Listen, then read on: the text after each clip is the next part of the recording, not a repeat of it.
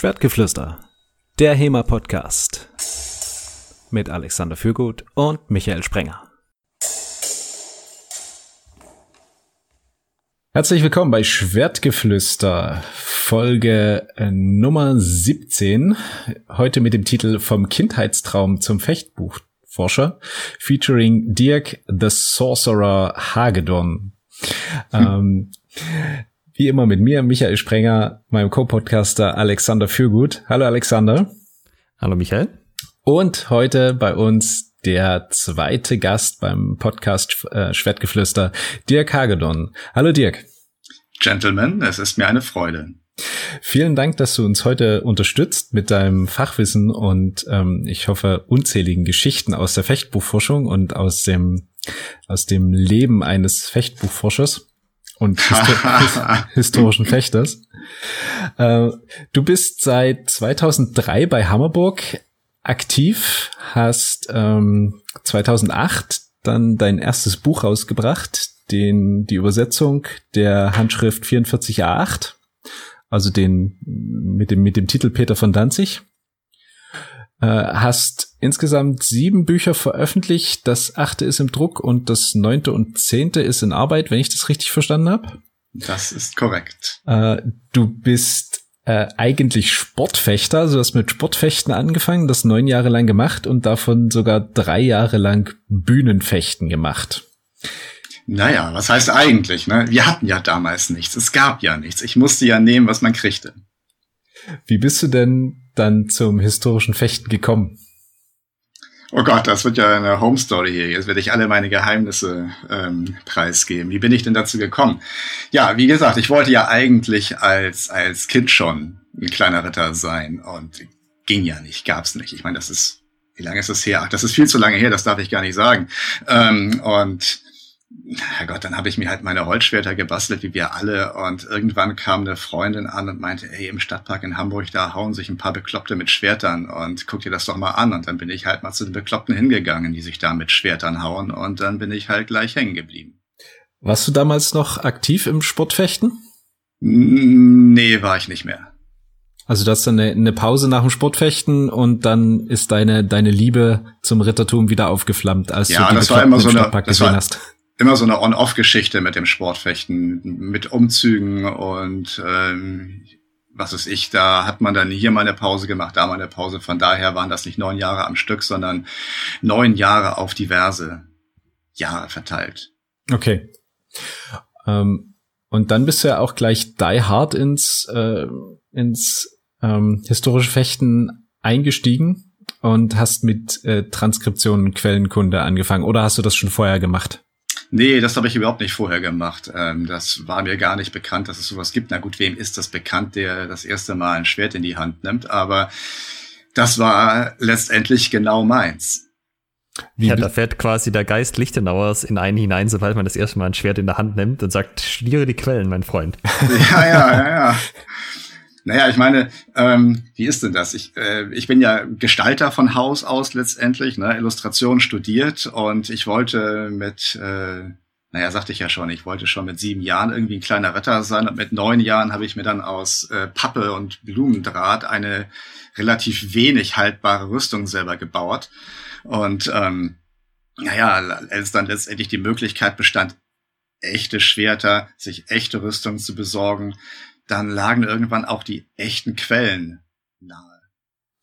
Wie bist du dazu gekommen? Also woher hattest du die erste echte Quelle? Naja, wie wir alle, ne, aus dem Internet. Es gab ja schon äh, ein paar Transkriptionen. Wir stehen ja alle letztendlich auf den Schultern von Riesen und ähm, ich glaube, hier Stefan Dieke und Grzegorz Jabinski hatten schon eine Version von Peter von Danzig äh, ins Netz gestellt, die auf der Freifechter-Website damals rumlungerte. Und äh, die, die, die hatte man halt damals so als einzige verfügbare Quelle. Und irgendwann hatte ich dann die Digitalisate. Ich weiß gar nicht mehr, wie ich an die eigentlich gekommen bin. Wahrscheinlich auch auf irgendwelche dunklen YouTube-Kanäle. Und dann habe ich mir die angeguckt und ähm, was, was vielleicht noch dazu kommt, wie gesagt, ich sagte, ich bin Gestalter und ähm, ich habe aber auch mit 14 Jahren angefangen, Fraktur zu schreiben. Das heißt also, diese, diese, diese alte Schrift, die lag mir immer schon sehr am Herzen und von daher lese ich die einfach, ich möchte mal sagen, sehr fließend. Und äh, als ich dann mir diese Digitalisate angeguckt hatte, habe ich dann auch festgestellt, dass die verfügbare Transkription äh, Optimierungsbedarf hatte. Naja, und dann habe ich halt angefangen und habe meine eigene gemacht. Okay. Das heißt, du konntest schon transkribieren, bevor du überhaupt die erst, das erste Fechtbuch in der Hand hattest? Naja, ich meine, wer lesen kann, kann es auch abschreiben. Okay, okay, also du konntest das besser lesen als andere, wolltest du sagen? Ob ich das sagen wollte, weiß ich nicht, aber de facto scheint es ja so, weil okay. häufig ist es ja so, dass ich irgendwelchen Leuten sage, hier guck mal, hier habe ich eine schöne Quelle, die hart noch der Transkription, mach mal. Und äh, passiert relativ selten. Ähm, und ähm, ich hatte es jetzt nicht ganz mitbekommen, was war die erste Quelle, die du transkribiert hast? Welche das war das? War, ich glaube, das war in der Tat Peter von Danzig. Ah ja. Und wie kann ich mir das vorstellen? Hast du die dann hergenommen und von vorne bis hinten einmal ähm, übersetzt oder äh, transkribiert und dann übersetzt oder wie bist du da reingegangen? Richtig, genau. Hab vorne angefangen, hinten aufgehört. Wie lange hat das gedauert? Lang. Drei Jahre? okay. Drei Jahre, glaube ich. Dann bist du aber, glaube ich, ein bisschen effizienter geworden in der Zwischenzeit, oder? Ja, ich meine, Herrgott, weil die Transkription, wie gesagt, ist relativ einfach. Wenngleich, ich habe jetzt, äh, weiß ich nicht, der Peter von Danzig ist jetzt ja in gedruckter Form ist jetzt in der dritten Auflage erschienen und ich finde jedes Mal noch irgendwo eine Macke. Ne? Also das, man, man kann gar nicht so gründlich und so gut sein, dass das Ding fehlerfrei ist. Mittlerweile ist es das vielleicht, aber vielleicht auch nicht. Wir sprechen uns bei der vierten Auflage wieder. Aber ähm, das Transkribieren ist super einfach, sag ich. Wie gesagt, da musst du dich hinsetzen und einfach nur lesen können und abschreiben. Und wenn du nicht allzu zaghaft abschreibst, dann kriegst du das auch äh, zügig hin. Die Übersetzung, die erste, die war furchtbar, weil ich habe mehr oder weniger buchstäblich jedes Wort nachgeschlagen. Okay. Weil irgendwann habe ich irgendwann habe ich spitz gekriegt, dass das Wort schlecht halt nicht einfach, naja, das heißt, was es heute heißt, nämlich nachteilig, ungünstig, halt nicht gut, sondern schlicht und einfach schlicht. Aha. Und das ist mir nicht einmal widerfahren, sondern wiederholt. Und dann habe ich keinem einzigen Wort mehr getraut. Und das hat naturgemäß bei der ersten Übersetzung eine ganze Weile gedauert. Und dann wissen wir ja auch, Peter von Danzig ist die eine Quelle, Jude Lev ist dann relativ ähnlich, Sigmund von äh, Sigmund Ringeck ist auch wieder relativ ähnlich mit gleichen Worten in nahezu dem identischen Zusammenhang, dann fällt es einem natürlich irgendwann leichter, wenn man das Vokabular schon drauf hat. Okay. Wo schlägt man das denn nach? Also gibt's da Wörterbücher einfach für Mittelhochdeutsch, wo die ganzen Sachen aufgeführt sind? Oder braucht man da mehrere Werke als Referenz? Es gibt für jeden Sheet Wörterbücher, ja, ja. Nee, aber ich habe hier, äh, weiß ich nicht, ich muss mich mal umdrehen. Wie viele Wörterbücher habe ich denn da? Eins, zwei, drei, vier, vier Wörterbücher. Dann habe ich noch den digitalen Grimm. Also das lohnt sich schon, auch mal hier und da nachzuschlagen, weil nämlich äh, viele Wörterbücher, wie ich dann festgestellt habe, auch beieinander abschreiben. Ah, okay. Ich erinnere mich an einen Fall vor einigen Jahren, als die Länge des Rheins in diversen Lexika korrigiert wurde, weil sie voneinander abgeschrieben haben. Hm. Ja, aber ich meine, diese, diese ganzen frühneuhochdeutschen Lexika, die ähm, beziehen ihr Wissen ja hauptsächlich aus der Poetik, aus der Lyrik, aus der schöngeistigen Literatur und nicht unbedingt aus der pragmatischen Schriftlichkeit. Und von daher, wenn Forscher sich nicht die Mühe machen, solche naja, äh, angewandten Begriffe dann auch mal irgendwann in so ein Wörterbuch aufzunehmen, dann, dann stehen die da halt nicht. Und äh, ich glaube, zwei oder drei von diesen Wörterbüchern, die ich da habe, die gehen halt letztendlich auf Martin Wirschin zurück, wo dann wortgleich das, was Wirschin 1965 in äh, seinem Buch ins Glossar geschrieben hat, sich dann in den Wörterbüchern wiederfindet. Hattest du eigentlich ähm, Hilfe dabei, also ähm, oder Hilfe in Anspruch genommen von ähm, Kollegen? Oder hast du das so komplett Learning by Doing äh, selber gemacht und ähm, dann durchgezogen? Ja, auf die harte Tour hat mir keiner bei geholfen, leider nicht. Hat sich der Prozess dann über die Jahre verändert? Also wenn du äh, heute deine allererste Übersetzung vom Peter von Danzig wieder in die Hand nehmen würdest, wärst du mit der noch zufrieden? Naja, die nehme ich ja in die Hand. Also die, die, die ist ja in diesem roten Buch.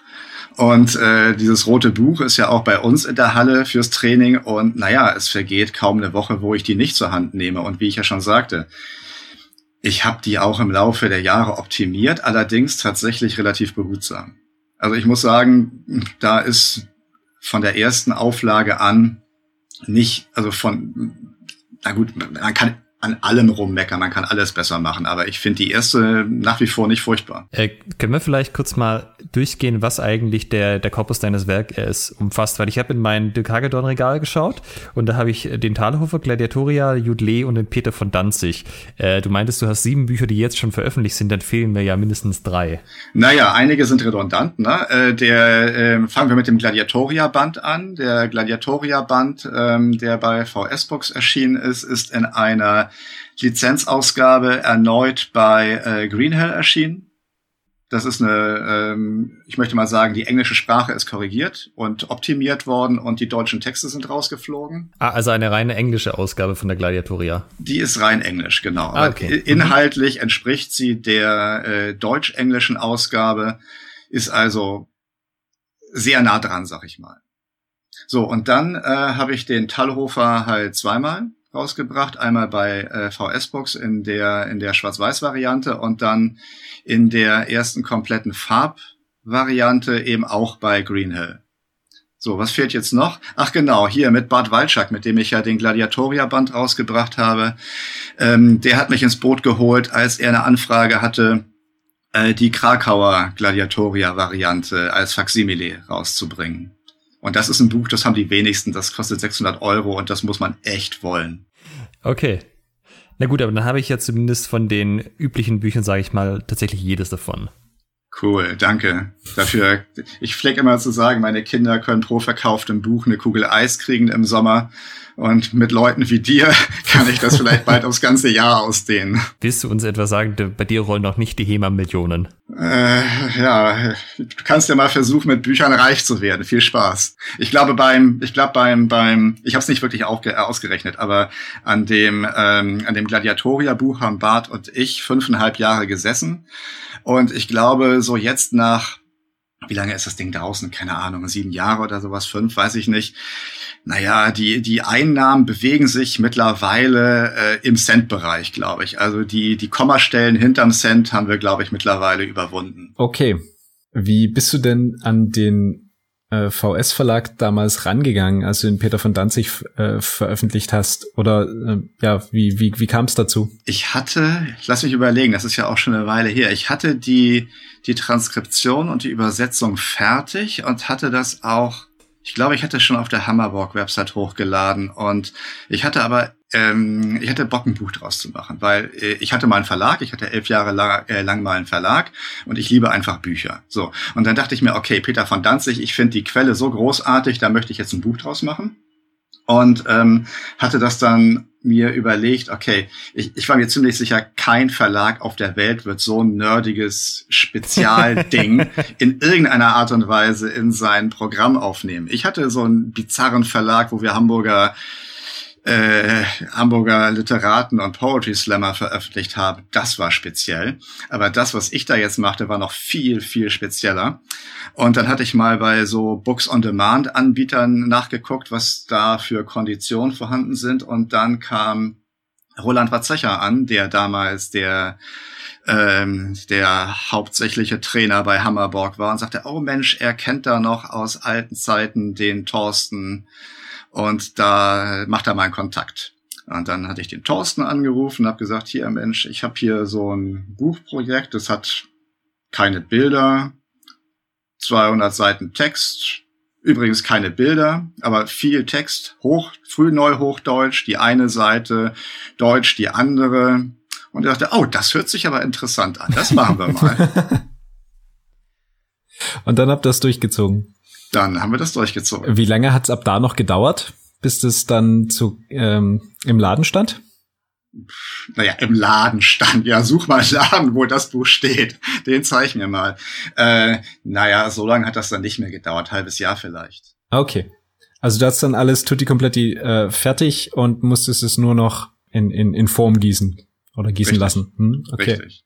Du bist ja äh, trotzdem in der HEMA-Szene dadurch ähm, zu einer gewissen, ähm, zu gewissem Ruhm und Ehre und Berühmtheit ge gekommen. Kannst du, kannst du noch auf Events gehen, ohne ständig Autogramme geben zu müssen? Das hält sich äh, erfreulicherweise in Grenzen. Ne? Naja, Gott, ich meine, wer kennt mich denn schon? Ne? Ich meine, da, da gehe ich irgendwo hin, da sind viele Leute, die habe ich nie im Leben gesehen, die haben mich nie im Leben gesehen. Also von daher ist es sehr, nein. Mir ist der Ruhm, ich glaube, nur mäßig zu Kopf gestiegen. Obwohl ich hart am Cäsarenwahn arbeite. Würdest du dich als Fechtbuchforscher bezeichnen? Ja, unbedingt. Und äh, wie ist da dein, dein Verhältnis zur Fachwelt und zur Fechtbuchforschung? Äh, ja, die Fachwelt. Ich meine, es ist ähm, äh, kommt drauf an, wer jetzt die Fachwelt im äh, Speziellen ist. Aber mittlerweile gibt es ja auch viele Leute, die äh, eben ja selber historische Fechter sind und ihre akademischen Laufbahnen äh, bestreiten. Da fällt mir jetzt vor allen Dingen Daniel Jacquet ein, äh, mit dem ich ja einen sehr, sehr freundschaftlichen Umgang pflege und auch andere Leute, die hier und da ihre äh, veröffentlichen, äh, Veröffentlichungen raushauen, hier Erik Burkhardt oder solche Leute, die äh, die, die kenne ich und schätze ich auch. Also von daher, ähm, ja, finde ich das immer wieder erbaulich und erfreulich, wenn von den Leuten in irgendeiner Art und Weise was erscheint. Ich bedauere es immer nur, dass ich äh, Daniels Sachen nicht, naja, lesen kann ich sie schon, aber nicht verstehen. Warum nicht? Weil ich kein Französisch spreche. Ach so. Er äh, veröffentlicht auf Französisch. Meistens, ja. Ah, okay, verstehe. Aber die Fechtbücher wurden ja schon beforscht, äh, bevor es sozusagen die HEMA-Szene gab. Also so ohne die quasi mit dem Anspruch, die nachstellen zu wollen, so wie jetzt das in der HEMA-Szene üblich ist, oder? Es relativ wenig, ne? Also wenn wir uns mal so die Editionshistorie angucken von den äh, Fechtbüchern, die ja ediert sind, das, das sind ja bis heute relativ wenige. Gut, also ich kann ja auch nur immer aus meinem Nukleus berichten. Also meine meine äh, Fragestellung oder wie auch immer man sagen möchte, die richten sich ja an die deutschsprachigen Quellen. Das heißt, bei den ganzen italienischen und anderssprachlichen und auch bei äh, späteren Quellen, die dann eventuell gedruckt sind, was ist ich, Thibaut oder Agrippa und was nicht alles, da bin ich raus. Ne? Also von daher, mich interessieren ja primär die äh, deutschsprachigen Handschriften insbesondere. Und ähm, wie viele Editionen gibt es davon? 25 vielleicht? Und wie viele Handschriften und oder frühe Drucke gibt es? auch da ein bisschen die Frage, wo setzt man denn nun die, die, die Grenze? Wenn, wenn es 80 sind, sag ich mal, dann ähm, trifft es das ziemlich genau. Das heißt also 25 Editionen von 80 Handschriften und die meisten davon sind in den letzten 10, 15 Jahren erschienen. Ne? Also bevor, ah, okay. äh, ne, also da, da gab es dann halt äh, im 19. Jahrhundert den Karl Wassmannsdorf und Gustav Herxel, die dann da äh, ein bisschen Tallhofer und die verlorene Breslauer Dürer-Handschrift bearbeitet haben, auch den hier ähm, den äh, Codex Wallerstein von Baumanns Fechtbuch und ähm, sehr viel mehr war dann da auch gar nicht der Auerswald noch. Und erst so dann im, naja, im 21. Jahrhundert, da geht's dann erst so richtig los. Habe ich dich jetzt richtig verstanden? Es gibt ungefähr 80 deutsche handschriftliche Quellen, die bekannt ja, sind. Ja, so um und bei, so um und bei. Okay.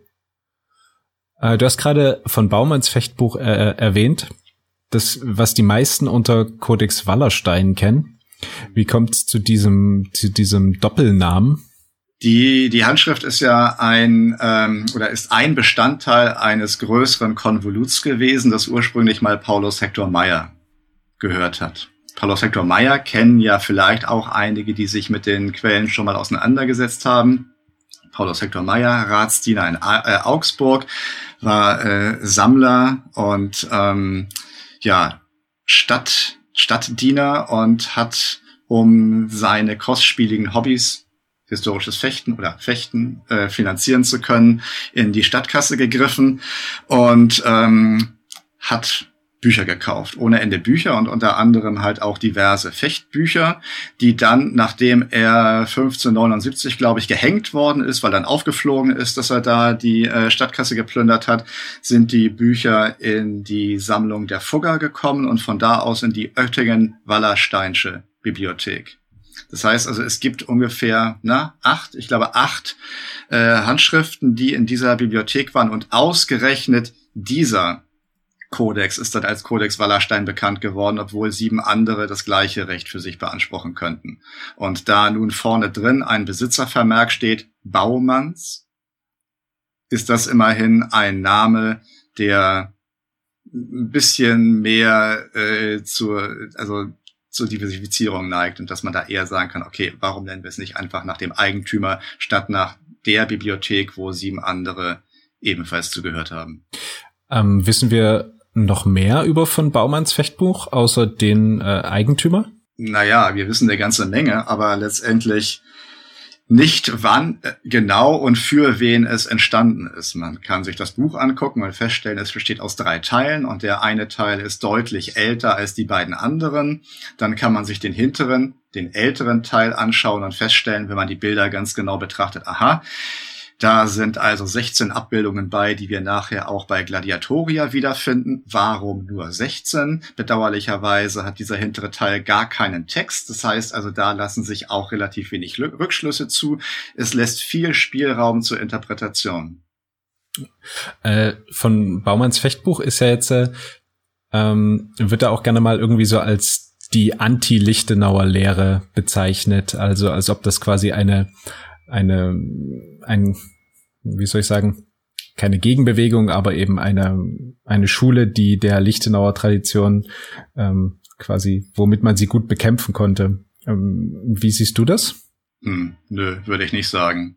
Letztendlich, ich meine, wir wissen ja nach wie vor nicht, wo der gute Johannes Lichtenauer überall gelernt hat. Ne? Das heißt ja auch in der Nürnberger Handschrift dann, dass er durchaus so manches Land der rechtfertigen Kunst wegen durchfahren hat, um eben diese Kunst gut lernen zu können. Ja, was heißt das denn? Das heißt ja, äh, es gab eine Kunst, von der auch Lichtenauer gelernt hat und es gibt also auch andere Künstler, andere, andere Fechter. Und äh, nicht nur Lichtenauer hat letztendlich Fechtkünste übermittelt. Also von daher äh, weiß ich nicht, warum sollte diesem Buch nun all der, der Status eines Anti-Lichtenauers zukommen? Warum nicht dem, weiß ich nicht, warum nicht dem Kölner Fechtbuch? Da steht auch Zeug drin, was nirgendwo sonst steht. Ne? Aber ähm, letztendlich, nee, weiß ich nicht, finde ich, ist zu stark formuliert.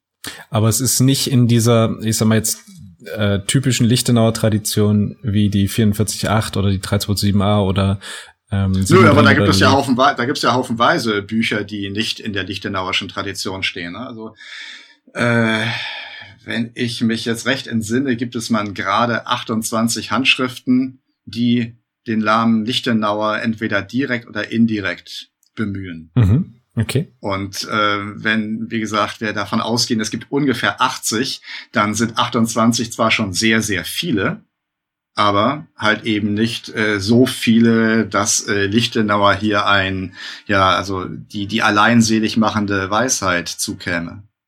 Okay. Äh, können wir vielleicht zwischen, zwischen, als Zwischenfrage noch kurz was klären? Und zwar, äh, es gibt ja so diese Tendenz, vor allem auch in der internationalen HEMA-Szene, dass die Bücher anhand ihrer Regalnummern benannt werden. Ähm, anstatt sie also Peter von Danzig zu nennen, 44a8 und Co. Ähm, ich habe dich jetzt die ganze Zeit die Bücher einfach bei ihrem umgangssprachlichen Titel genannt gehört. Ähm, mhm. Das Argument ist ja immer so, nein, nein, das ist ja gar nicht wirklich von Peter von Danzig, der das ganze Buch geschrieben hat. Das kann man ja nicht so nennen. Äh, hast du da eine Meinung dazu? Natürlich habe ich da eine Meinung dazu. Ich habe zu vielen Dingen eine Meinung. Manchmal äußere ich sie besser nicht. Aber äh, wenn du mich jetzt schon mal so fragst, ähm, ehrlich gesagt, wenn wir, äh, ich komme nochmal zurück auf die Oettingen-Wallersteinsche Bibliothek. Die befinden sich jetzt alle in Augsburg, fangen alle mit einer römischen Eins an, werden alle gefolgt von einer Sechs und äh, ich kann mir den ganzen Scheiß nicht merken ich kann mir diese 1, 6, 2, Folio 4 nicht merken und kann nicht äh, mir auseinanderhalten, oh Gott, war das jetzt das Wilhelmsche Skizzenbuch oder war es die ausgearbeitete Version?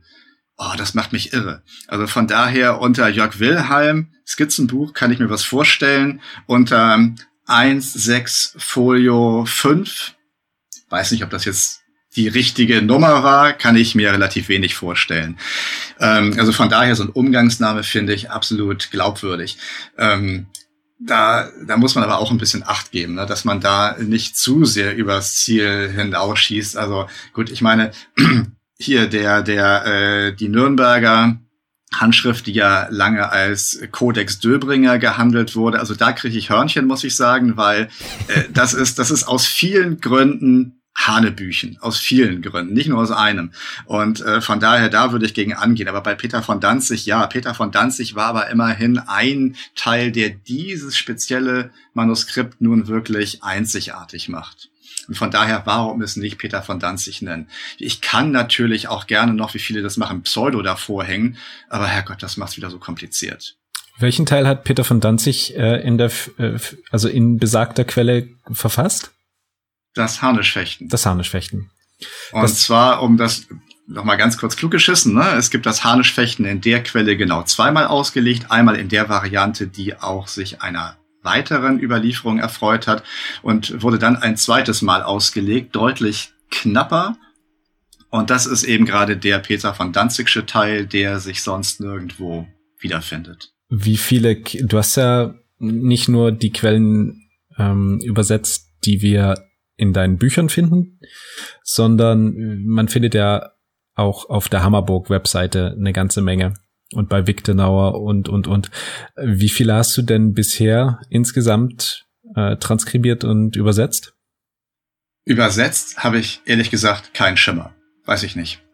Vier, fünf? Weiß ich wirklich nicht. Transkribiert deutlich mehr. Also keine, aber müsste ich auch nachzählen. 30, 35, so um und bei. Seit wann? Seit 2000 und oh, 2004, 2005, so um und bei. Okay. Das heißt, von den 80 Quellen hast du 30 transkribiert, 50 liegen noch vor dir? Oder gibt es da eine Auswahl, welche du transkribierst? Gottlob gibt es einige, die keinen Text enthalten. Nee, ach, ich, ich mache das immer so, wie es kommt. Ne? Also ähm, ich greife mir dann irgendein Manuskript und denke mir, auch das ist ja auch mal spannend und dann, dann fange ich einfach mal an, das abzuschreiben. Hast du denn eine Lieblingsquelle? Ähm, zwei. Und zwar einmal den Peter von Danzig und einmal Gladiatoria. Ah, okay. Warum hast du eigentlich, also du hast ja den, den Peter von Danzig und den Judelee ähm, übersetzt. Mhm. Warum noch nicht den Sigmund Ringeck? Na, wart mal ab. Geduld, mein junger Jedi. ich habe doch, äh, hatten wir nicht gesagt, ich habe noch ein paar Bücher in der Hinterhand. Nee, aber äh, der, der steht tatsächlich noch aus. Aber ähm, ich bin da dran. Ähm, vielleicht kannst du uns ja kurz einen Einblick geben. Also sechs, äh, sieben Bücher sind schon raus. Das achte, was jetzt in Druck ist, das war das, welches nochmal? Das ist der Codex Amberger. Das ist ein relativ schmales Manuskript, das hat bloß 16 Seiten, aber äh, die haben es durchaus in sich. Die sind äh, von opulenter Farbgewalt und äh, entweder von Paulus Hector Meyer, den wir eben schon mal hatten, äh, direkt in Auftrag gegeben oder in irgendeinem seiner äh, seiner äh, wolkigen Umfelder entstanden. Und das, äh, naja, ich möchte mal sagen, wenn die Druckereien im Moment so drucken würden, wie sie normal drucken würden, dann wäre es wahrscheinlich schon längst fertig. Und so erscheint es jetzt im, weiß ich nicht, September oder so. Hoffentlich. Und kannst du uns vielleicht als Weltpremiere noch einen Ausblick geben, was danach weitergeht? Also was die nächsten Bücher sind? Was kommt danach? Danach äh, kommt der äh, oder ein Jörg Wilhelm. Jörg Wilhelm hat fünf Handschriften ähm, ja, verfasst, verfassen lassen. Das ist die Münchner, äh, die Münchner Handschrift äh, CGM 3711, die enthält ähm, Losfechten, auch so mit, mit den, ähm, mit etwas sehr stark interpretierten lichtenauerschen Versen, enthält einen Harnischkampf und einen Rossfechtenteil. Das kommt dann und was war denn das zehnte? Ach ja, genau, da mal gucken, ob das jeweils ein Buch wird, weil wenn der Peter von Danzig äh, vor zwölf Jahren schon super speziell war, dann ist ähm, die vergleichende oder der, der kritische Vergleich von sämtlichen Versen Lichtenauers über alle Handschriften äh, noch mal spezieller. Ich habe keine Ahnung, ob das jemand lesen will. Das war das, wo du diesen Screenshot auf Facebook veröffentlichen hattest, das oder? So drei das, Zeilen Text mit äh, fünf Zeilen, nee, fünf, 50 Zeilen. Quellen. Ja, ja, sowas, genau. Also wir, äh, wie gesagt, 28 Manuskripte nennen Lichtenauer, da sind aber 52 Versionen seiner Verse drin. Und du machst dann ein Buch indem du all diese Sachen analysierst und vergleichst? Naja, äh, also das, das ist eine Aufgabe, die ist herkulisch. Ne? Da bin ich echt heilfroh, dass ich da Cornelius, ne, Cornelius Berthold, ähm, dabei habe, der äh, da ganz ähm, mit, mit außerordentlicher Finesse und Kompetenz da äh, mit dabei ist. Also das ist was, das ist mörderisch. Aber Herrgott, ich meine, andererseits auch so geil. Ne? Also wirklich da diese ganzen, diese ganzen Verse äh, Zeile für Zeile auseinanderzunehmen und zu gucken, wo steht denn jetzt Übe-Ritterschaft und wo steht Über-Ritterschaft und sagt mir das was oder ist es eigentlich völlig Schnuppe? Oder auch herauszufinden, wo kann man ganz eindeutig identifizieren, wo die Handschriften dann Schreibfehler gemacht haben, wo dann irgendein Lapsus passiert ist, wo der Schreiber einfach von einer Zeile in die nächste gesprungen ist, weil beide Male das Wort und dasteht und so weiter. Das merkst du nicht, wenn du dir nur eine Quelle anschaust. Wenn du aber 52 Quellen hast, dann siehst du ganz ein oder nicht ganz eindeutig, aber doch sehr viel klarer, wo tatsächlich welche Handschrift Defizite hat. Und das heißt, selbst die allergeliebteste Handschrift, die man sich vorstellen kann und die man vielleicht sehr lieb gewonnen hat, wird mit Sicherheit an irgendeiner Stelle irgendwo nicht ganz perfekt sein. Und das ist schon bitter. Weißt du, wer im Peter von Danzig den Langschwertteil verfasst hat? Nee, weiß kein Mensch. Gibt's auch keine, keine Indizien, keine Hinweise oder Vermutungen? Also ich denke mal, naja. äh, Gerüchte wird's geben, aber äh, irgendwie was Fundiertes? Nee, ist ja, steht ja kein Name dabei. Aber ich meine, wenn man, wenn man, wenn man spekulieren mag, ne? Ich, manchmal mag ich ja auch spekulieren, dann, dann können wir uns Folgendes überlegen. Der, äh, die drei Vers, ähm, Verskomponenten von Lichtenauer, das Harnischfechten, das Rossfechten und das Bloßfechten, die existieren in unterschiedlichsten Versionen. Und äh, das Rossfechten, das ist in einer Handschrift dem Juden Lev zugeschrieben. Das Harnischfechten, gut, da haben wir auf jeden Fall einmal die Peter von Danzig Variante, ähm, aber äh, ansonsten haben wir äh, beim Bloßfechten durchaus ja eine ganze Gruppe von Handschriften, die diesen Glossen einen Glossator zuweisen. Und der heißt Sigmund. Mhm. Und nun könnte man natürlich überlegen, ob in einigen Quellen die Nennung von Meister Siegmund weggefallen ist oder ob in späteren Quellen ein Meister Siegmund hinzuerfunden worden ist, was ja auch gerne mal passiert, dass da so eine Aneignung stattfindet, dass irgendein Meister sagt, auch das finde ich aber mal jetzt einen schnuckligen Text, den äh, reiß ich mir mal unter den Nagel. Was meinst du dann zu der ganzen Diskussion Lichtenauer erfunden oder nicht? Ach Gott, ich muss nicht jeder Verschwörungstheorie hinterherhecheln. Nee, ich meine, Herr Gott, der, warum sollte man ihn erfinden? Weiß ich nicht. Ist, äh, finde ich ein bisschen sehr weit hergeholt, aber Herr Gott, habe ich Belege? Nee, natürlich nicht. Wir hatten vorhin, ähm, hattest du gesagt, der im, im Peter von Danzig, der Teil, der von Peter von Danzig auch verfasst wurde, war das Harnischfechten. Mhm. Ähm, dich verbindet ja äh, auch damit noch eine gewisse Leidenschaft, wenn ich das äh, richtig in Erinnerung habe. Du bist auch ja. äh, bekennender Harnischbesitzer. Ja, ja, das ist richtig. Das war auch sehr, äh, sehr cool, weil wie gesagt, ich hatte, hatte ich glaube ich vorhin erzählt. Ne? Mit neun Jahren habe ich mir dann aus äh, aus aus so Pappkarton mal eine, eine, eine Kinderrüstung gebaut, die dann auch äh, mehr oder weniger auseinandergefallen ist, kaum dass man die anhatte. Aber äh, damals halt schon wollte ich halt immer meinen schönen Harnisch haben. Naja, da hat das ein paar Jahre gedauert, so 30 ungefähr, und dann konnte ich mir einen leisten. Und in der Zwischenzeit habe ich aber auch immer schön äh, kleine Ritterfigürchen gezeichnet, fand ich halt immer toll. Ne? Und dann ähm, dachte ich mir mal irgendwann, ähm, wenn ich mal, wenn ich mal ein bisschen Kohle über hab, dann kaufe ich mir mal ein Harnisch. Damals gab es ja schon Internet, ne? also das gab es damals dann schon. Dann habe ich hier und da mal geguckt, wo denn da wo so verspre äh, vielversprechende Angebote sind. Und ähm, dann hat sich durch eine Verkettung von mehreren Umständen Folgendes ergeben, dass ich eine Reise nach Prag gebucht hatte und am Vorabend feststellte, dass es in Prag eine Schmiede gab, wo ich sagte, oh, das sind ja mal Rüstungen, die sehen besser aus als die, die ich sonst so gesehen hatte. Und außerdem war ich gerade gefeuert worden. Und äh, da habe ich eine Abfindung bekommen. Und dann hatte ich natürlich nichts Besseres zu tun, als einen Großteil meiner Abfindung in die Bestellung eines Harnisches reinzuwerfen. hat meine damalige Freundin kurios und äh, befremdet zur Kenntnis genommen. Aber die ist dann mit mir zweimal in der Folge nach Prag gefahren mit dem Auto zur Anprobe und zum Abholen und dachte ich mir, ach ja, die heirate ich mal. Wenn sie das nicht streckt, dann streckt sie gar nichts. Jetzt ähm, interessiert natürlich unsere Hörer höchstwahrscheinlich, was legt man denn für so einen Harnisch auf den Tisch von bis? Ja, also bis, so bis ist wahrscheinlich schwer zu sagen, aber von, wo, wo geht es vernünftig los? Ja, ich würde mal sagen, du bezahlst für ein Harnisch ungefähr so viel wie für ein Auto. So, und jetzt weißt du Bescheid, ne? Du kannst irgendwo hingehen und einen alten R4 für 200 Euro kaufen, dann kriegst du auch genau das. Ja. und ähm, naja, also ich glaube mal, alles unter alles unter 7000 Euro ist schon, da gefährdest du eher deine eigene Gesundheit als die deines Gegenübers.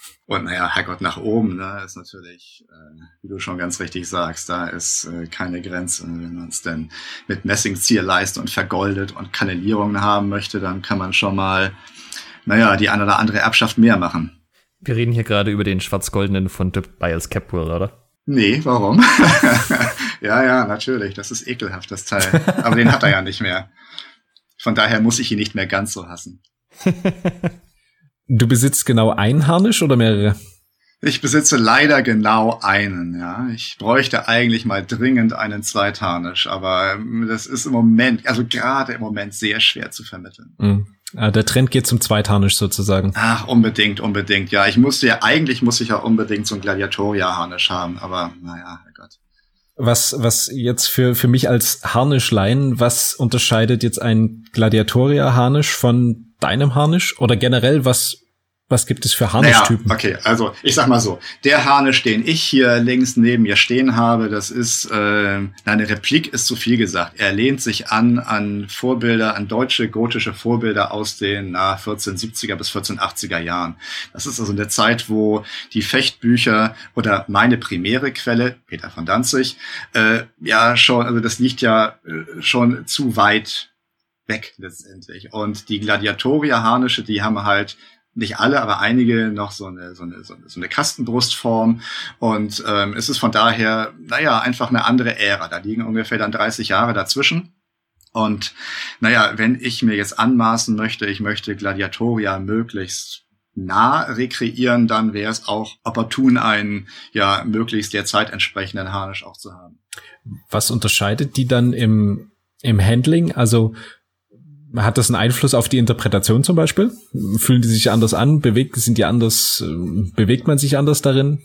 Sag ich dir dann, wenn ich einen habe. Okay. Nee, aber ähm, ich ich sag mal so, also der, der, äh, der Entwicklungsschub zwischen 1450 und 4070, 4080 ist jetzt nicht so dramatisch wie äh, noch vielleicht vorher zwischen 1400 und 1450. Das waren auch schon äh, zu den Zeiten, da die Gladiatoria-Handschriften verfasst worden sind, äh, sind ja auch schon vollständige Plattenharnische, aber naja, also die Artikulation der Schultern war vielleicht noch nicht ganz so ausgefeilt und äh, so, also von daher, also ich kann es nur hypothetisch beantworten. Ich habe noch nie einen Harnisch getragen, der eine einigermaßen vernünftige Replik des 15. oder des, des der 1430er bis 1450er Jahre wäre. Und selbst wenn ich einen hätte tragen können, wäre das ja keine Maßanfertigung gewesen. Von daher wäre auch das hypothetisch, ob der Auswirkungen auf Beweglichkeit, Dynamik oder was auch immer gehabt hätte. Und darum, liebe Hörer, kauft euch noch mehr Bücher von Dirk. Er braucht dringend einen neuen Harnisch. Die sind ich auch hätte es nicht schöner sagen können. Es gibt ja mittlerweile auch welche, die nicht nur Text haben. Ja, Taloufer Gladiatore, sehr viele bunte Bilder, sicherlich auch für alle eure Freundinnen und Verwandten äh, interessant. Ja, das super. ist das ideale Weihnachtsgeschenk. Super Weihnachtsgeschenke auf jeden Fall. Ich wollte dich noch über eine Quelle fragen, und zwar das Gregor Erhard Fechtbuch. Oh ja. Ich trainiere bei den Schwabenfedern Ulm und der gute Gregor Erhardt äh, ist der einzige von den Leuten, die irgendwie im Fechtbuchkontext stehen, von dem ich weiß, der einen Bezug zu Ulm hat. Hast du das auf deiner Liste irgendwo eingeordnet, das vielleicht mal zu transkribieren oder rauszugeben? Äh, naja, ich bin zum Teil halt dabei. Ne? Wie ich so sagte, ich greife mir mal irgendwo eine Quelle und schreibe dann meine Stelle ab. Und für diese eben gerade erwähnte äh, kritische Lichtenauer Geschichte, die ich mit Cornelius da ähm, gerade anlege, Da gehört natürlich zum Teil auch der Gregor Erhard dazu, weil der halt auch die eine oder andere Version der Lichtenauischen Verse hat. Mhm. Und außerdem enthält er ja zum großen Teil die, ähm, die, die Bloßschwert-Bestandteile der Jörg Wilhelm Handbücher oder Fechtbücher. Mhm. Und ähm, da, wie ich ja gerade sagte, auch Wilhelm als nächstes auf der Liste steht, ist es naturgemäß so, dass ich mir auch den Erhard in Bezug auf diese Referenzhandschrift nochmal genau anschauen muss. Okay, aber es ist noch nicht so, äh, sag ich mal, konkret in Arbeit, dass da wirklich ein Buch draus werden könnte. Daraus ein Buch, oh Gott, ich weiß nicht, das ist, ah, das ist speziell, weil die, die Bilder sind nicht schön, also was heißt nicht schön, das ist jetzt natürlich sehr wertend, ne? aber sie sind nicht so lecker und ähm, attraktiv wie die anderen Wilhelm-Bilder, weil das einfach reine Umrisszeichnungen sind. Also ich sag mal so, eine Transkription davon ist relativ, naja, relativ schnell gemacht, auch deshalb nicht, weil das so ein Monstrum ist. Ne? Ich weiß gar mhm. nicht, wie viele, wie viele Blätter das hat. Da auch bestimmt zwei, dreihundert Folios. Also von daher, da sitzt man auch schon mal den ein oder anderen Sonnabend dran und ähm, gut, aber das ist eine. Aber Transkription ist natürlich erstmal schön, besser als gar nichts. Das ist natürlich sehr schade, weil der Gregor Erhard aus Ulm äh, hat ja gerade die Skizzen gemacht, soweit ich weiß. Und äh, ja, schade, dass die dann gerade nicht so toll sind. Naja, wie gesagt, schön sind sie schon, aber ich möchte mal sagen, also wenn ich jetzt Verleger wäre, was ich ja Gottlob nicht mehr bin, äh, dann würde ich einer farbig bebilderten Handschrift deutlich den Vorzug geben. Ja, ja, das ergibt sich. Und wenn, Sinn. und wenn jetzt schon, und das, ich glaube, das ist ja auch durchaus der Beweggrund hier von, von hier Greenhill Books, dass sie sagen, oh ja, sie möchten noch mal wieder so ein schönes Bilderbuch machen, da nehmen wir uns da mal eben gerade den Wilhelm vor, weil der eben ähm, bunte Bilder hat. Und dann hat der ja auch diese bizarren Kostüme da, da. Das ist ja die mit dem, mit dem Brezelmann und mit dem Teufel und dem Engel und Pipapo. Und äh, da fällt also die, die, äh, die Erhardschen Zeichnungen sind vom künstlerischen Standpunkt her deutlich gekonter. Unbe äh, unbestreitbar. Aber sie sind halt nicht so bunt, bedauerlicherweise. Ah, okay. Verstehe. Und dann, dann ist bedauerlicherweise auch Gregor Erhard nicht so die heiße Nummer wie Dürer beispielsweise. Ne? Dürer kennt jeder und Gregor Erhard, oh, da muss man sich aber schon ein bisschen mehr in die Kunstgeschichte reingefrickelt haben, damit der einem ein Begriff ist. Das heißt, mit Dürer ist was in Arbeit? Sein Manuskript? Weiß ich ehrlich gesagt nicht. Jein. Ja, äh, das ist, ähm, um, äh, es ist kompliziert. Sagen wir mal so. Okay. Hast du eigentlich all deine Quellen, nach die du, die du übersetzt hast, beziehungsweise die du transkribiert hast, äh, hast du da auch Interpretationen dazu gemacht? Um Gottes Willen, nee, das schaffe ich ja nicht. Ich, ich ist bei mir vor allen Dingen sogar so, ich transkribiere den Kram und ich habe keine Ahnung, was ich da eigentlich abgeschrieben habe. Ne, also es ist wirklich so ein mechanischer Prozess. Hinsetzen, rechts auf dem großen Monitor habe ich das Manuskript, äh, auf dem etwas kleineren vor mir habe ich das, äh, das Word-Dokument und dann äh, tippe ich den Kram einfach ab. Wenn ich es dann Korrektur lese, dieses Korrektur, da verstehe ich zum Teil auch nicht, was ich mache. Wenn ich dann da tatsächlich mal so ein paar Wochen später mir das nochmal angucke, was habe ich denn da eigentlich geschrieben, dann lese ich es eigentlich erst das erste Mal. Und das dann noch zu rekonstruieren, oh Gott, nee, schaffe also ich gar nicht du entmystifizierst gerade so ein bisschen den Prozess, weil ich glaube, man stellt sich das ja so vor.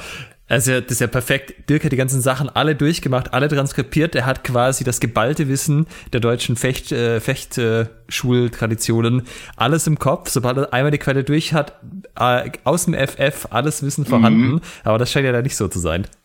Weiß Gott nicht. Und ganz ehrlich, ich kenne bis heute nicht die Lichtenauischen Verse alle auswendig.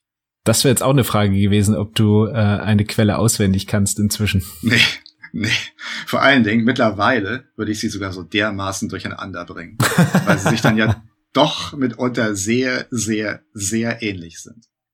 Wie läuft das eigentlich mit den Rechten? Also ich meine, ist das alles einfach gemeinfrei? Äh, aber zum Beispiel für die Drucke braucht man ja schon hochaufgelöste Bilder. Da reicht ja, ja. ja nicht irgendwas, was im Internet. Ah, ja, da, da, da fragst du jetzt wieder den Gestalter in mir und den Urheber. Ich bin ja auch Urheber und Urheberrecht ist eine super komplizierte Angelegenheit. Also da, die ist so kompliziert, da kannst du ganze Rechtsabteilungen mit beschäftigen.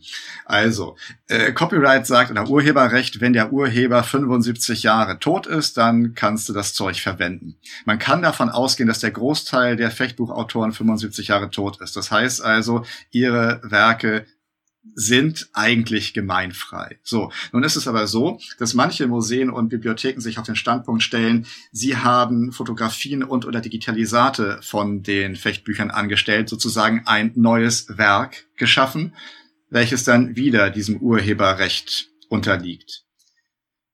Kann man nun äh, geteilter Meinung sein? Ich würde mal sagen, das ist Kokolores, weil äh, das ist einfach nur eine Reproduktion, aber man will es sich mit den Institutionen ja auch nicht verscherzen.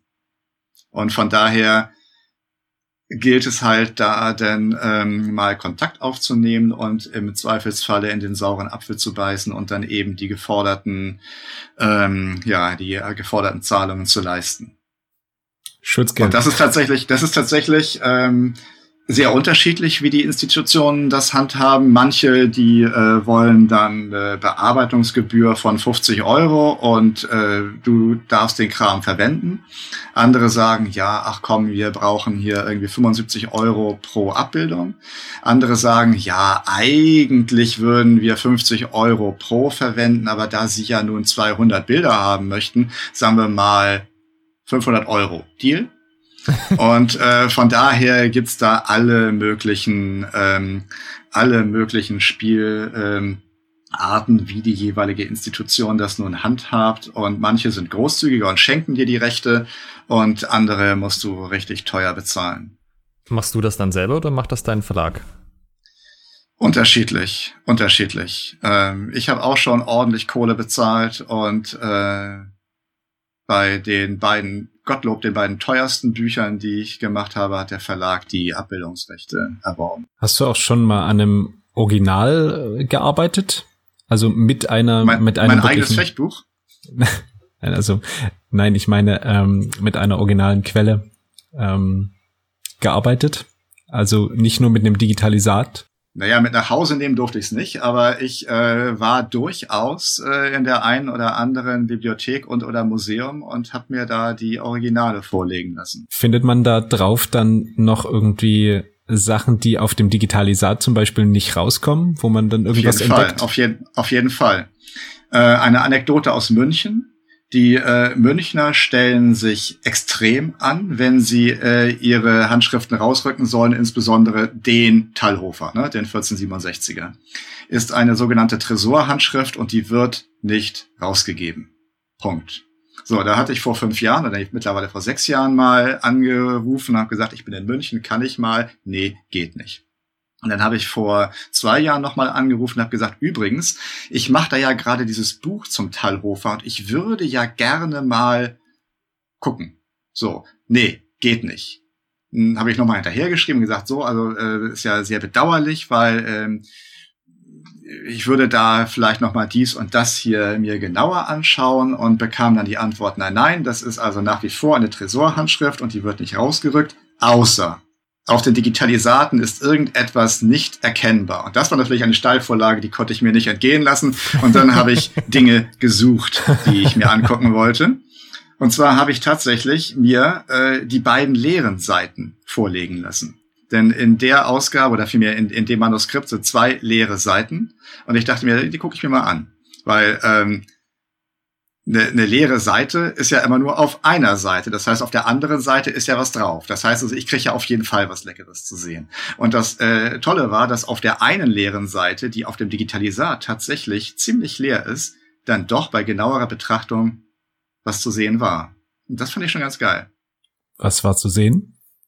Äh, eine Abbildung, das ist diese, äh, das ist diese Abteilung mit den, äh, mit dem äh, schwäbischen Recht, mit dem Schwert und dem Schild, wo eine Abbildung zu sehen war, die, ja, ich weiß bis heute nicht, nicht wirklich ausgeführt war, nur skizziert war. Sie taucht jedenfalls ein paar Seiten später nochmal wieder auf, dann aber schön, äh, schön in Federzeichnung und äh, laviert.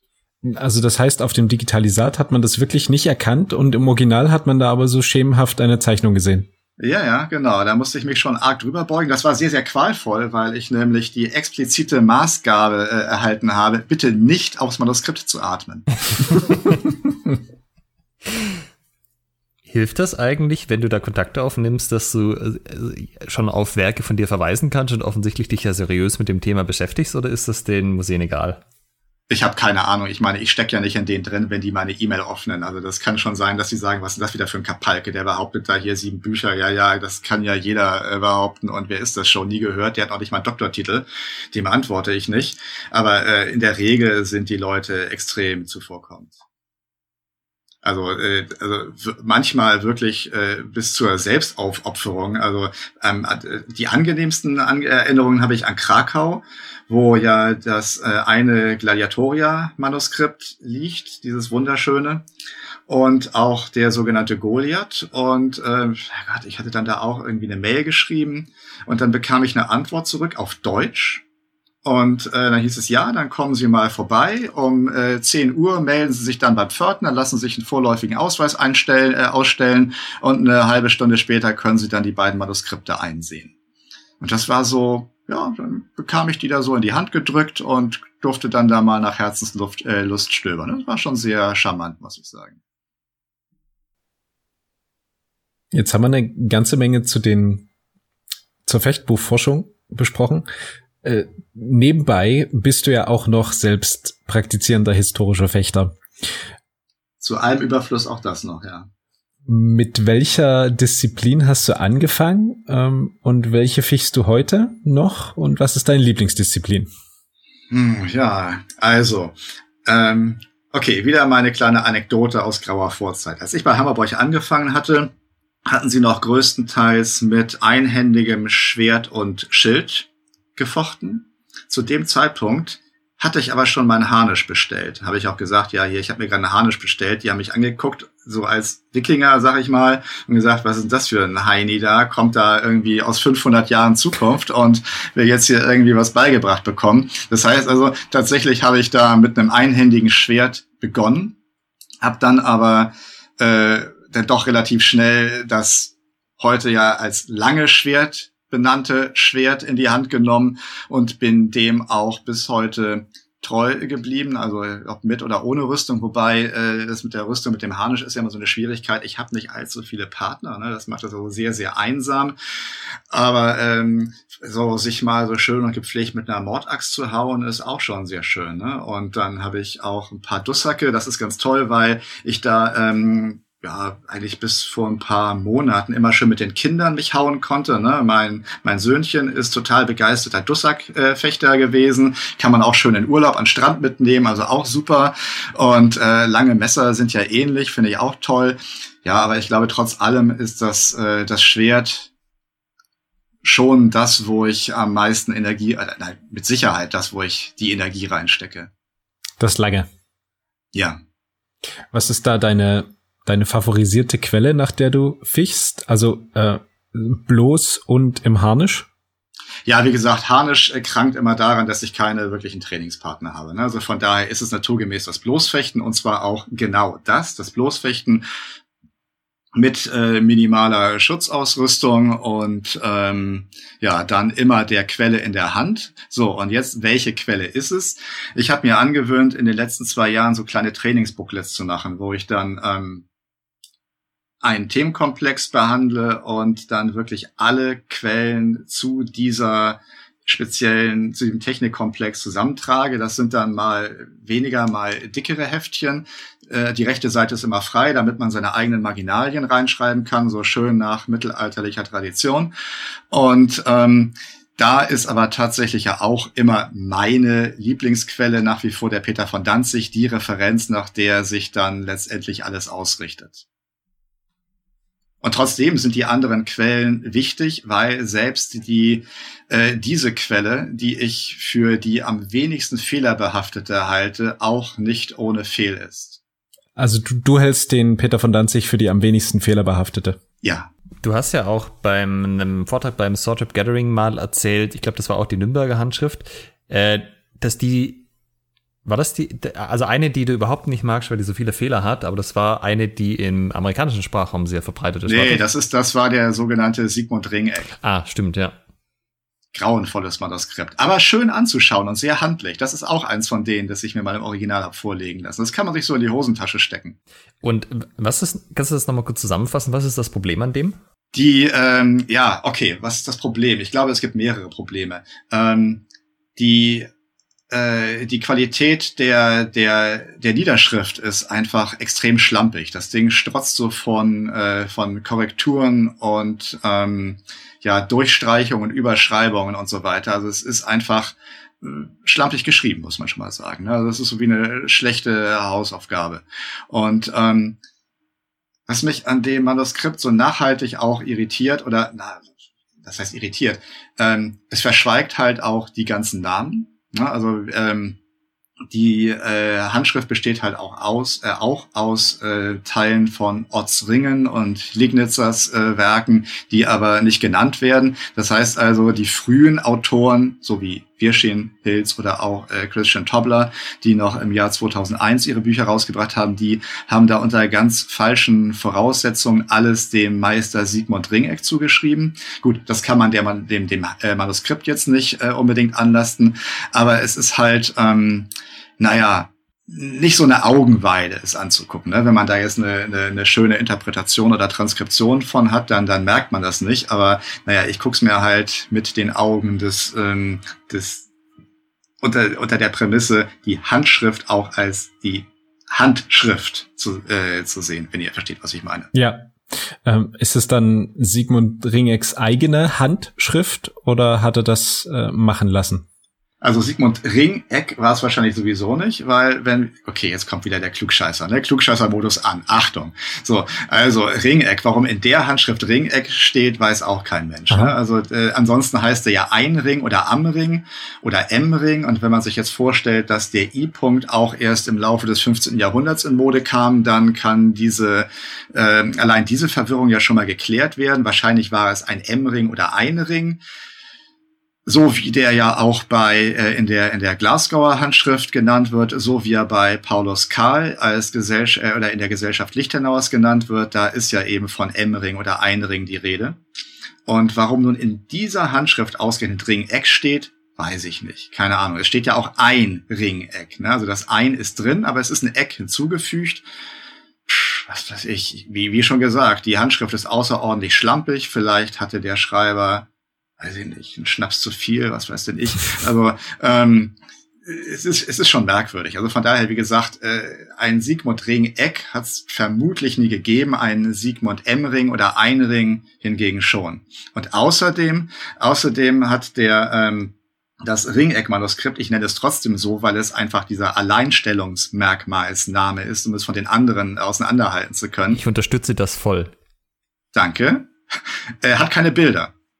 Und ich vermisse die Bilder. Es gibt nämlich ja auch noch eine weitere Version von diesem Manuskript im, äh, im Meyer-Manuskript aus Rostock, der Joachim Meyer. Und ähm, da steht auch immer drin, so wie du es oben gemalt siehst. In der Glasgower Version haben wir die Bilder, aber leider erst ab dem Twerhau. Der Rest ist verloren gegangen. Und in dem Ringeck-Manuskript, da haben wir halt äh, nicht mal diese Bemerkung, dass da irgendwelche Bilder gewesen wären, bis auf eine Stelle. Da steht dann, als oben gemeldet ist. Aber es gibt kein Bild dazu. Nee, natürlich nicht. Blöde Handschrift, blöde. Im, äh, Im Original von, von Peter von Danzig gibt's ja auch ähm, zwar, zwar sparsam, aber gibt auch Bilder, oder? Da, wo die Huten beschrieben sind. Ja, ja, die vier Bilder am Anfang oder vielmehr, es sind ja zwei Bilder eigentlich nur mit jeweils zwei Huten und dann noch der sitzende Meister im Lehnstuhl.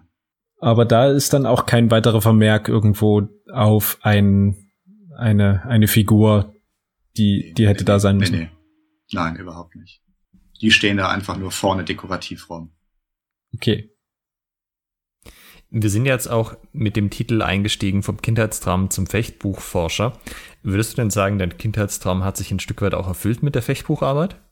Wenn ich mich zurückdenke äh, als sieben oder zehn oder elfjähriger Knabe, der da ein Schwert in die Hand nehmen wollte, aber nicht konnte, wenn ich solche Bücher gehabt hätte oder irgendwo gefunden hätte, wie es sie heute gibt, ich glaube, ich hätte meinen Eltern Stunden, Wochen, Tage, Monate lang in den Ohren gelegen, bis ich sie endlich bekommen hätte. Die gab's nicht. Also mache ich sie mir jetzt selber.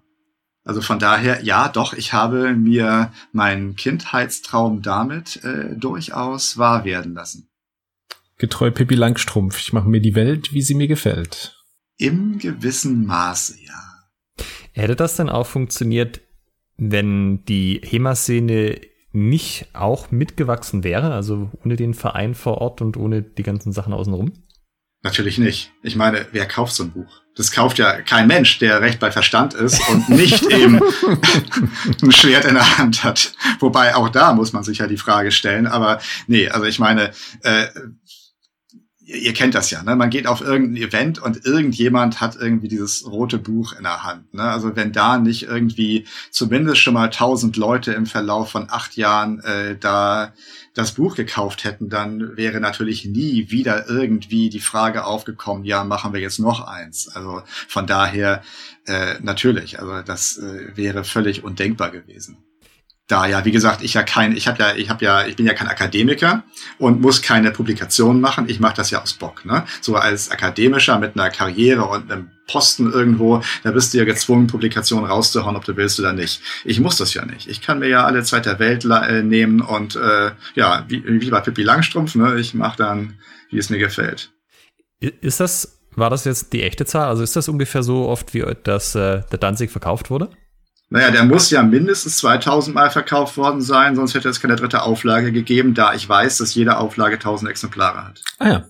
Es hat sich dann nochmal geändert innerhalb der, also von einer zur nächsten Auflage? In der zweiten Auflage habe ich einen typografischen Fehler eingebaut und äh, andere inhaltliche Übersetzungsfehler getilgt.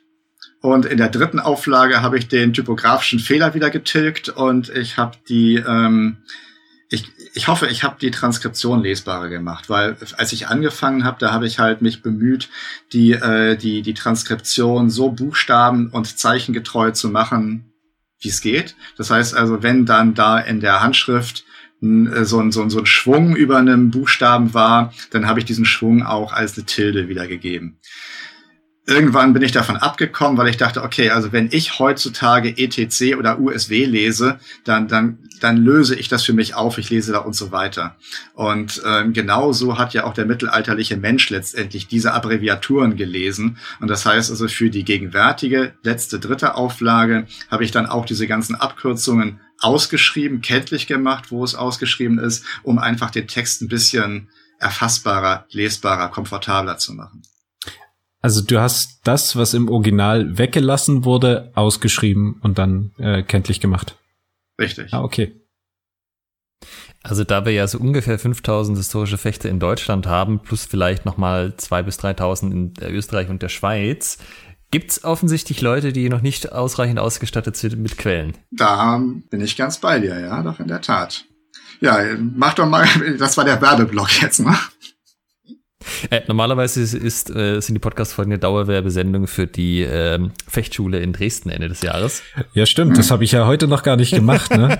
Wir sind übrigens immer noch dabei, äh, an, dem, an dem Termin festzuhalten. Letztes Septemberwochenende 2020 Dresdner Fechtschule, gleichzeitig DDHF Cup, 54 Plätze im Open Longsword und 18 für die Frauen. Und wir wünschen uns nichts mehr, als dass alle voll werden. So, wäre ich jetzt schlau gewesen, hätte ich auch so eine kleine Rede für meine Bücher vorbereitet. Aber nein, ich war nicht schlau. Ich habe mich hier einfach ködern lassen und mich befragen lassen, habe nichts vorbereitet. Ganz toll. Ist das denn das, was dir am meisten helfen würde, einfach die Bücher zu kaufen? Oder kann man dich sonst noch irgendwie unterstützen, wenn man sagt, ich finde es gut, was der Dirk macht? Neuer Harnisch wäre eine Idee. Falls wir einen reichen Gönner unter unseren Hörern haben. Ja, aber ganz ehrlich, wie gesagt, also äh, wie ich schon vorhin sagte, mit, mit Bücher äh, kaufen wird, wird keiner reich. Ne? Also das nicht. Aber ich meine, wenn die sich verkaufen, dann äh, hat man natürlich eine ganz andere Argumentationshilfe, wenn man dem Verleger gegenübertritt. Ne? Also wenn man dann sagen kann, hier, ey Thorsten, jetzt hier das neue Buch, das ist doch hier total geil gelaufen, oder? Wollen wir nicht noch eins machen? Dann wird er sich weniger sträuben, als wenn er dann sagen muss, ach, ja, weißt du, die 100 Exemplare, die haben ja noch nicht mal die Druckkosten reingespielt. Das weiß ich nicht, ob das so eine gute Idee ist. Ne? Also ja, also von daher, gut, ich meine, das weiß auch jeder, das wissen auch die Verleger, dass damit jetzt nicht äh, irgendwie der neue, der neue Privatjet da ähm, finanziert werden kann. Aber naja, je mehr Bücher gekauft werden, umso mehr können gemacht werden. Das heißt, sowas wie Richtung Patreon oder so, wo ja auch dein Kollege Roland Watzecker ziemlich erfolgreich ist, hast du nicht überlegt? Ja, überlegt schon, aber ähm, Roland ist Freiberufler und äh, hat möglicherweise mehr Zeit, sich darum zu kümmern, als ich mit einem Acht-Stunden-Job noch nebenher. Und in der äh, in den Abendstunden, da mache ich Bücher.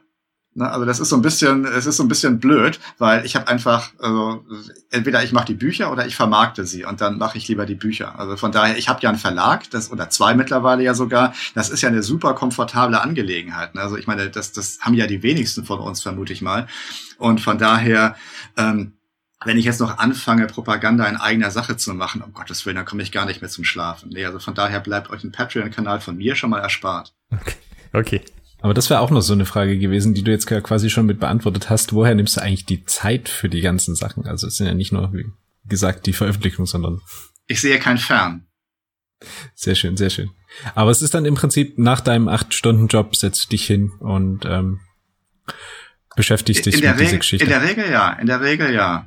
Also ich meine, manchmal kann man auch natürlich nicht mehr. Ne? Aber ich weiß noch, als ich hier das Jude Lev Buch mit äh, rausgegeben habe, das war ja auch cool, weil da ja noch drei Leute aus meinem äh, Verein mit dabei waren. Ne? Falco, Thomas und Annika haben da ja fleißig mitgeholfen. Das war, äh, fand ich großartig, da so eine, so eine Vereinsanstrengung zu machen. Da weiß ich noch, dass ich ziemlich genau ein Jahr lang wirklich jeden Tag dran gesessen habe und sei es auch nur ein bisschen, bis auf Heiligabend und Silvester. Aber wirklich jeden Tag. Und danach habe ich auch erstmal ein halbes Jahr lang gar nichts mehr gemacht. Danach wollte ich von diesen Mistbüchern keins mehr sehen. Auf jeden Fall ziemlich viel Einsatz, den du da zeigst. Und das ja auch schon über Jahre hinweg. Ich meine. Ja, Kindheitstraum, ne? Und ja. das macht ja sonst keiner. Warum eigentlich nicht? Warum eigentlich nicht? Hier, ein Aufruf. Mach doch mal Bücher. Ich muss doch nicht jeden Scheiß machen. Ich würde auch mal losgehen und mich bespaßen lassen, mal losgehen. Wenngleich es gibt ja ein paar Leute, die dann durchaus hier und da mal eine schicke Edition rausgeben. Ne? Also das finde ich auch immer cool. Aber also du würdest ja auch gerne mal im Fechtbuch, äh Quatsch, im Handel ein Fechtbuch kaufen. Ein, äh, so wie du es veröffentlichst. Hätte ich relativ wenig Sorgen, ja, wäre ganz schön. Ja, das äh, unterstütze ich Alex Aufruf. Ne? Sorgt dafür, dass Dirk sich zu Weihnachten auch ein äh, Fechtbuch kaufen kann. Also nicht von, nicht von seinen eigenen. Genau, aber bitte schön anständig machen auch dann, ne? Was heißt anständig? Anständig heißt, dass es auch, äh, dass man es auch angucken mag. Also äh, okay, ich meine, es gibt viele. Na, das, äh, wie, wie formuliere ich das jetzt so, dass es nicht äh, gehässig, allzu klugscheißerisch und äh, besserwisserisch rüberkommt? Es gibt manchmal Bücher im Selbstverlag, die, äh, ich möchte mal sagen, ein etwas alerteres mh, mm, designerisches Auge hätten vertragen können. so mhm, vielleicht. Mhm, okay. Ich denke, die Message ist angekommen. Okay, jetzt sind wir schon gut über eine Stunde drüber. Oh mein Gott, ich habe mich gerade erst warm geredet. Deshalb äh, wollen wir dir auch noch die Gelegenheit geben, ähm, dieser, dieser Episode heute noch eine persönliche Note zu geben. Ähm, möchtest du noch etwas erzählen, was die HEMA-Community unbedingt wissen muss, etwas mit auf den Weg geben oder eine nette Anekdote, was auch immer? Um Gottes Willen, so ich als Norddeutscher, meine, meine sofortige Resonanz oder äh, Antwort darauf wäre jetzt eigentlich nö. ähm, das, das äh, ist ja schon wieder viel zu geschwätzig, wenngleich ich merke auch gerade, ich neige ja zu Geschwätzigkeit, aber ähm, nee, ich glaube, ich habe auch eben gerade gelogen, dass ich mich warm geredet habe. Ich ähm, glaube, ich habe ähm, Nee, ich habe nichts mehr zu sagen. Ich bin, ich bin äh, fertig für heute. Ich hoffe, wir sehen uns mal irgendwo auf einem Event und dann trinken wir ein Bierchen zusammen und dann erzähle ich euch die ganzen Anekdoten, die mir jetzt sowieso nicht mehr einfallen. Ah, super. Also ich schlag die Dresdner Fechtschule vor, letzte Septemberwochenende. ich habe ich hab davon gehört, da soll irgendwie so eine ganz heiße Nummer laufen in Dresden irgendwann, ne? Da können wir auch in die in die Sloop gehen und äh, das Ringeck-Manual ausgraben wenn die Slop dann wieder geöffnet hat. Ich habe da neulich erst eine Nachricht bekommen, dass sie immer noch geschlossen hat. Ja, ich ja einen Mitgliedsausweis. Bis, bis Ende September kriegen wir das hin. Dirk, vielen, vielen Dank für deine Unterstützung heute. Es war ja, sehr, sehr, sehr, sehr, kurzweilig. Die Stunde ist viel zu schnell ver ja. vergangen. Es war wie bei euch im Wohnzimmer. Und dann verabschiede ich mich heute aus Folge 17. Wir hatten heute das Thema vom Kindheitstraum zum Fechtbuchforscher featuring Dirk the Sorcerer Hagedorn.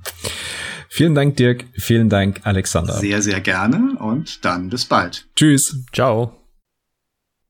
In Folge 18 werfen wir einen kleinen Blick zurück auf HEMA bei den Europaspielen 2019. Habt ihr Feedback zur heutigen Folge oder Themenwünsche? Schickt uns eine Nachricht an post@schwertgeflüster.de oder via facebook.com slash schwertgeflüster. Schwertgeflüster mit UE. Wenn ihr den Podcast unterstützen möchtet, bewertet uns bei iTunes, liked uns auf Facebook und empfehlt uns euren Freunden und Feinden weiter.